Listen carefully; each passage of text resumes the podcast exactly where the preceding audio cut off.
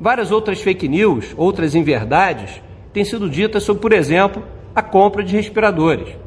Ora, nós fomos o país que está na quarta linha, como tantos outros, na onda de impacto da pandemia. Começou nos países asiáticos, foi para os países europeus, América do Norte, inclusive o poderoso Estados Unidos, e agora América do Sul e Brasil. Tínhamos uma vantagem competitiva nisso.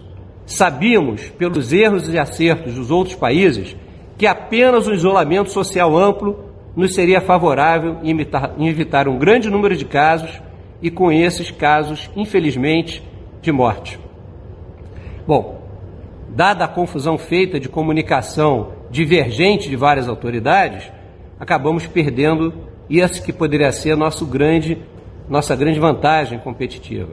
Agora, em relação a respiradores, testes, todos os outros insumos, era uma grande desvantagem. O mundo inteiro já tinha comprado e brigava por esses recursos. E o golpe de misericórdia foi os Estados Unidos mandar, como nação, 23 supercargueiros à China para trazer de lá todos os respiradores. Então você veja, não é só o Rio de Janeiro que está com dificuldade de aquisição de respiradores, é todo o Brasil. O próprio governo federal não consolidou sua compra.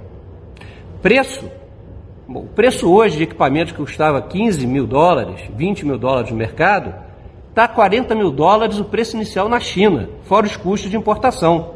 E os, os exemplos pelo país são muitos. A Bahia comprou quase 600 equipamentos, pagou 25 mil dólares por unidade e não recebeu os equipamentos. Parece que uma empresa californiana que nem mais existe.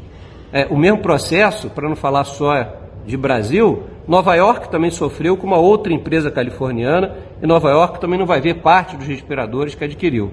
Mas aqui no Brasil, São Paulo também compra 3 mil respiradores a um custo de 180 mil reais do preço inicial, ainda vai ter que pagar outros milhares de reais para o desembaraço alfandegário e também está tendo dificuldade de receber os equipamentos. Então, todo o país, em todos os estados da nossa nação, há dificuldade da aquisição de respiradores e há que se enfrentar um preço de ocasião, que é um preço totalmente diferente, né? que há aí, obviamente, talvez exploração do mercado internacional, mas é a realidade que nos, nos coloca. Ou a gente compra um equipamento no valor atual de mercado, que está entre 170 a 200 mil reais, ou não se compra um equipamento que pode salvar a vida. E assim mesmo corre o risco de fazer o contrato e não ter o equipamento disponível, independente da boa vontade do governo independente talvez até da legalidade da empresa brasileira que foi contratada, mas muitas vezes esses equipamentos não são entregues pelas empresas na origem, na China e em outros fornecedores internacionais.